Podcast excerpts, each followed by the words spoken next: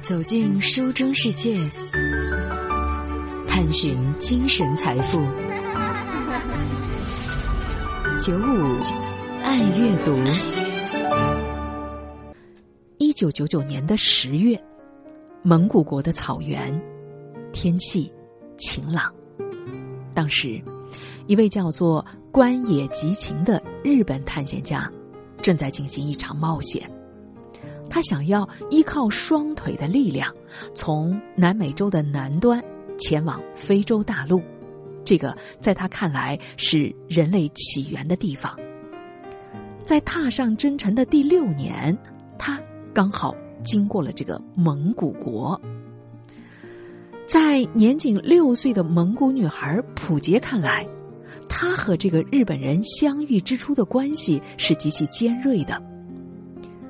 普杰，这个名字在蒙古语里的意义是礼拜四诞生的天之娇女。普杰是当地牧民的女儿，家境贫寒，以放牧为生。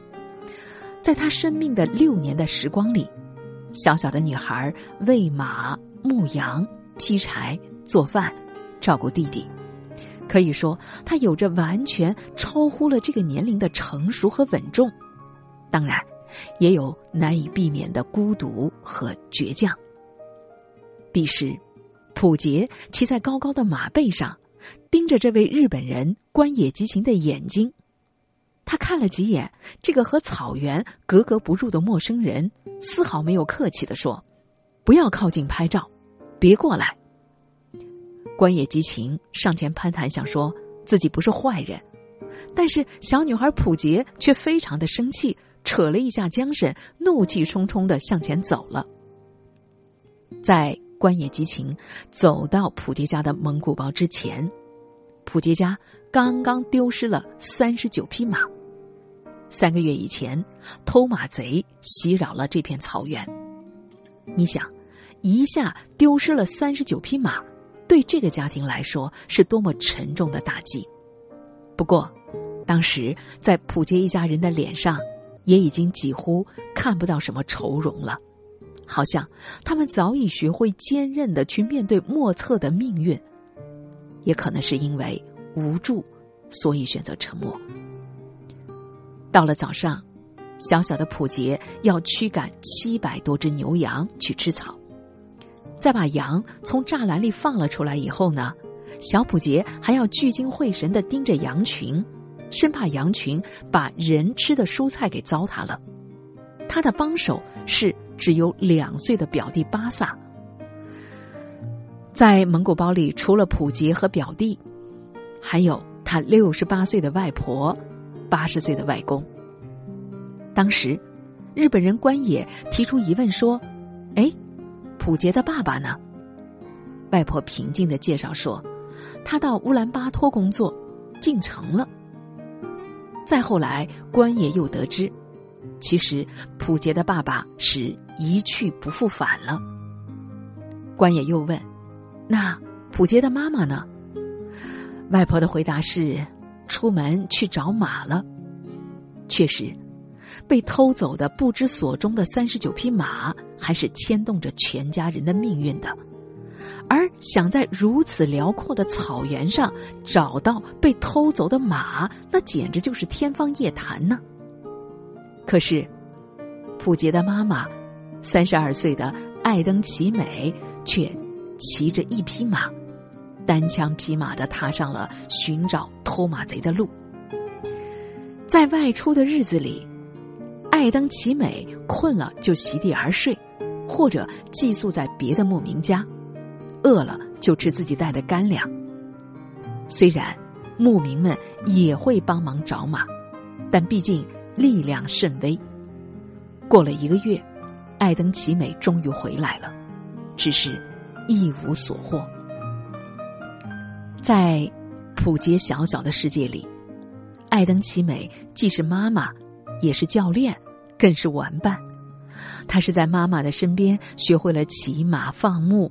和妈妈一起在草原上策马扬鞭，妈妈懂女儿的倔脾气，也更懂女儿远大的志向，那就是想上学。六十八岁的外婆也很支持外孙女普杰去读书。这个在草原上操劳了大半辈子的牧民妇女，常常会对外孙女普杰说：“去上学才能够有好的前途，否则啊，就只能像外婆一样，继续在草原上捡木柴、生火、放牧。”作为探险家的关野吉晴，还要去丈量蒙古国更多的土地。普杰家小小的蒙古包，不过是他短暂停留的地方。分别之际，艾登奇美牵过来一匹英俊的黑白花马，这可是普杰小时候的坐骑，脾气是很温顺的。关野激情当时大吃一惊的说：“什么？这是要送给我的吗？可你们刚刚丢了这么多匹马呀！”艾登奇美笑了笑说。收下吧，明年春天就能骑了。最终，关野被这个家庭淳朴的热情给打动了，他收下了这匹小马，拜托普杰帮自己先照看一个冬天。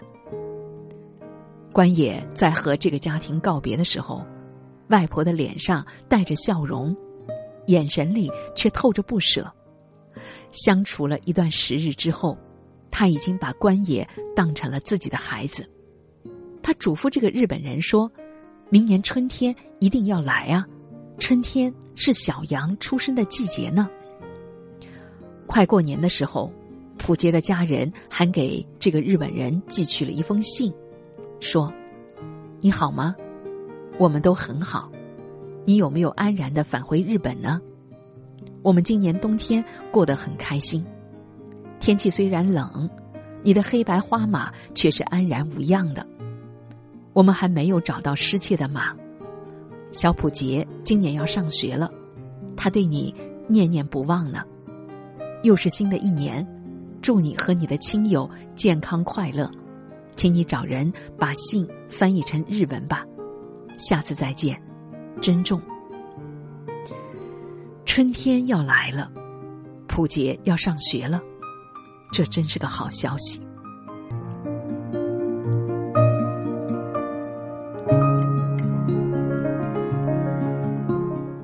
两千年的三月，蒙古国的草原，天气阴。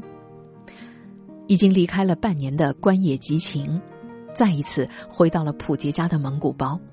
迎接他的是箍着红色发卡的普杰。普杰。依旧穿着他们第一次见面时候的那件旧的外套，但是表情显然有点不太对劲。关野吉晴问普杰说：“你妈妈呢？”普杰却答非所问的说：“外婆吗？她和舅舅去放羊了。”说这话的时候，普杰始终抠着栅栏上的铁丝，好像在掩饰着什么。没过多久，放羊的外婆骑马归来。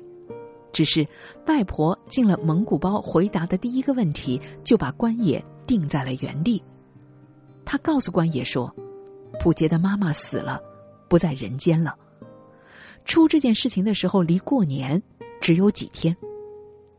上一次丢马时，有个牧民曾经帮助他们找马。听闻到这个牧民的母亲生病的消息，艾登奇美骑着马去探望病人。”他自己骑着一匹马，手里还牵着另一匹马。可是马在冰面上滑倒，把他重重的摔下来。在慌乱当中，另外的一匹马踩到了艾登奇美的身体。外婆和其他的人赶忙去叫救护车，拨打了三天的电话，救护车却始终没来。在艾登奇美发生意外的第十二天。普杰一家才终于找到了一辆私家车，把他送到了医院。可是，艾登奇美却最终被拦在了医院门外，因为他没有医疗保险，没有足够能够支付治疗费用的现金。在医院没有收治的当天，艾登奇美就死去了。说这件事情的时候，外婆的表情很平静。可是噩耗远比想象的要多。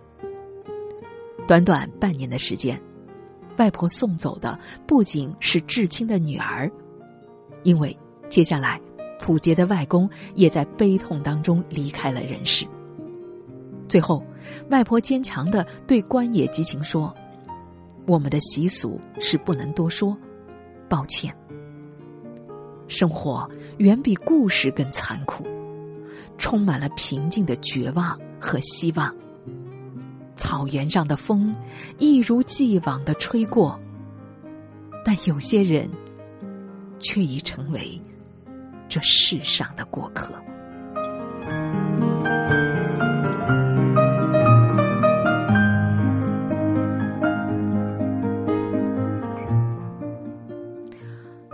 两千年三月二十九号，蒙古国乌兰巴托的郊区，天气晴朗。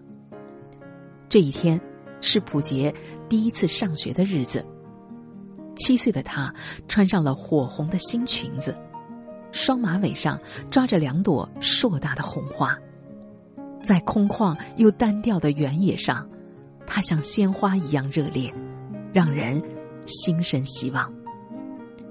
普杰要入学的贝扬查麦小学在乌兰巴托的郊区，离牧区非常遥远。为了上学，普杰需要寄宿在亲戚家里。每天上下学，他得横穿一条车来车往的马路，但普杰乐此不疲。课堂上，老师对学生说：“社会上有很多种工作，只要成绩好，想做哪行都可以。”普杰听完，认真的点点头，心想：只要好好读书，他不仅可以成为梦想当中的老师，还会拥有比草原更广阔的天地。坐在教室中央的普杰，一身红衣，他是这个家族的希望，也是草原的希望。开学的这一天，是爱登奇美七七的日子。只是普杰并不能够去祭奠母亲。根据蒙古国的习俗，子女在三年内都不能去扫墓，但普杰显然无法接受这个习俗。闹了几次以后，眼看着自己还是不被允许给母亲扫墓，他就气鼓鼓的回了家，说：“不公平！他不明白，他明明是那么的想念妈妈。”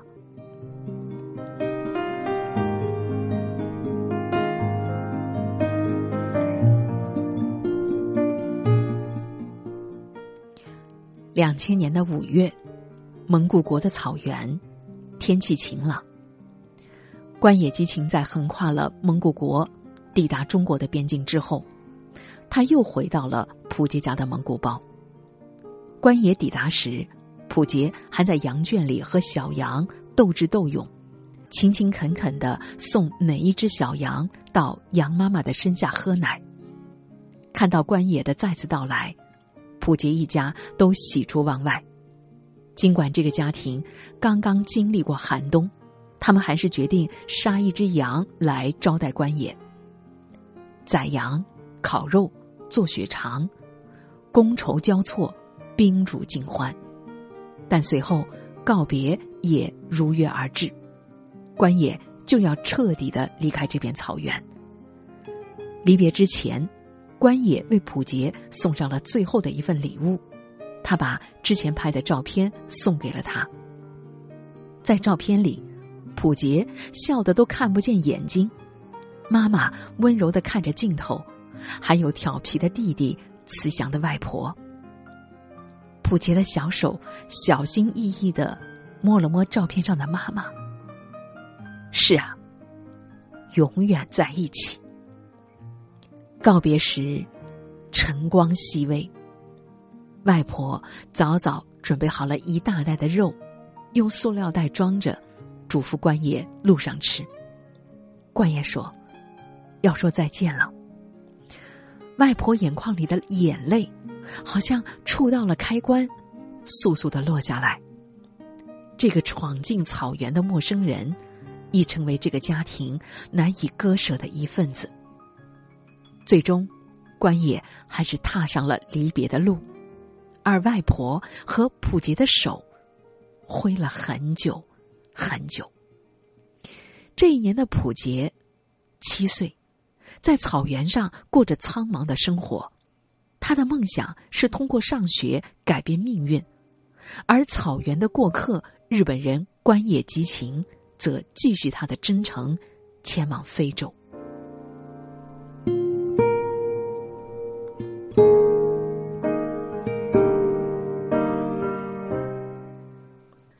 二零零四年的七月，蒙古国的草原，天气晴朗。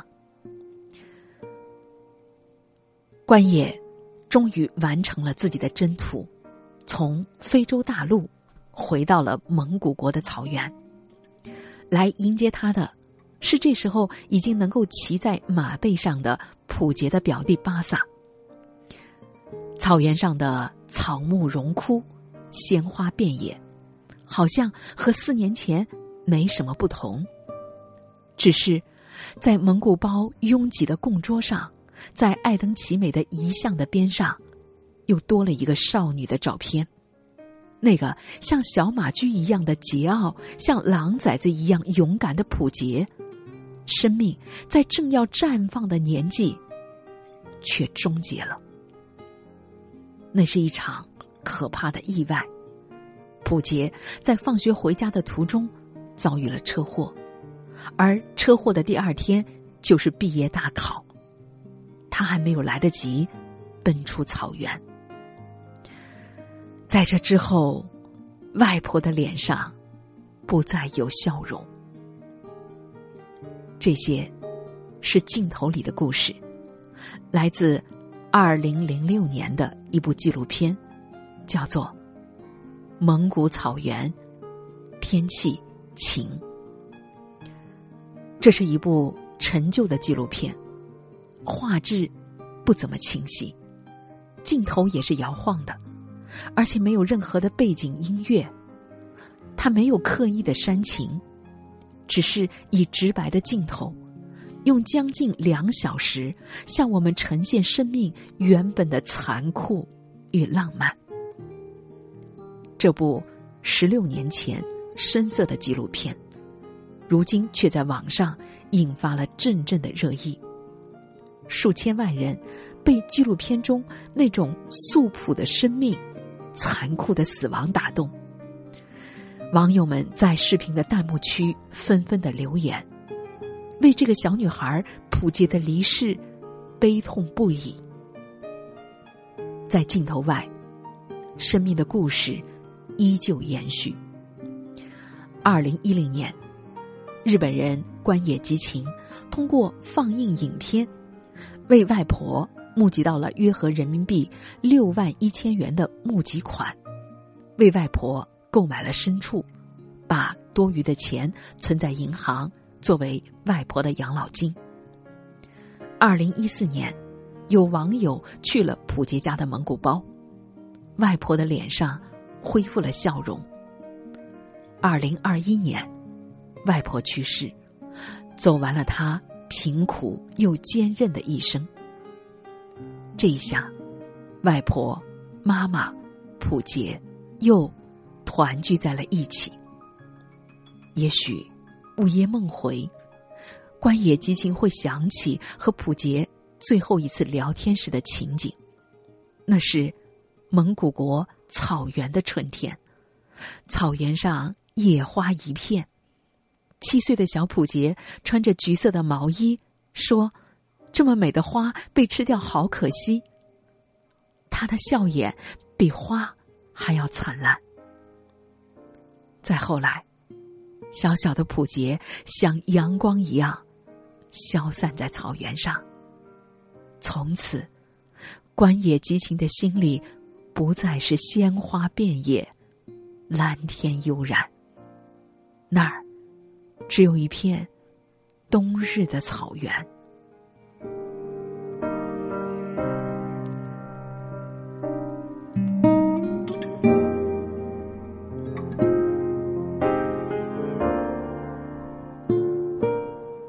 这部叫做《蒙古草原，天气晴》的纪录片，拍摄于。一九九九年，不过他被压了很久，直到二零零六年才上映。今年，很多人在各种平台上看到这部片子的上映，也感动了数万的网友。豆瓣上的评分高达九点七分。这样一段草原上相遇与离别交织的悲伤的故事，让人真正的感受到了生命的无常。在镜头里，在一幕一幕被定格的画面当中，你会感受到有些悲伤，哪怕不是歇斯底里，也让你肝肠寸断。春天，夏天，秋天。冬天，时间的循环不会因为任何的人而停止。也许几百年后，高楼和坟墓都会变成齑粉。这人间的面呐，见一面少一面，有谁逃得过命运的摧残呢？让我们好好的珍惜当下吧。好。时间的关系，今天的节目就和大家分享到这里，感谢你的收听。明晚的同一时间，节目当中我们再见，我是舒心。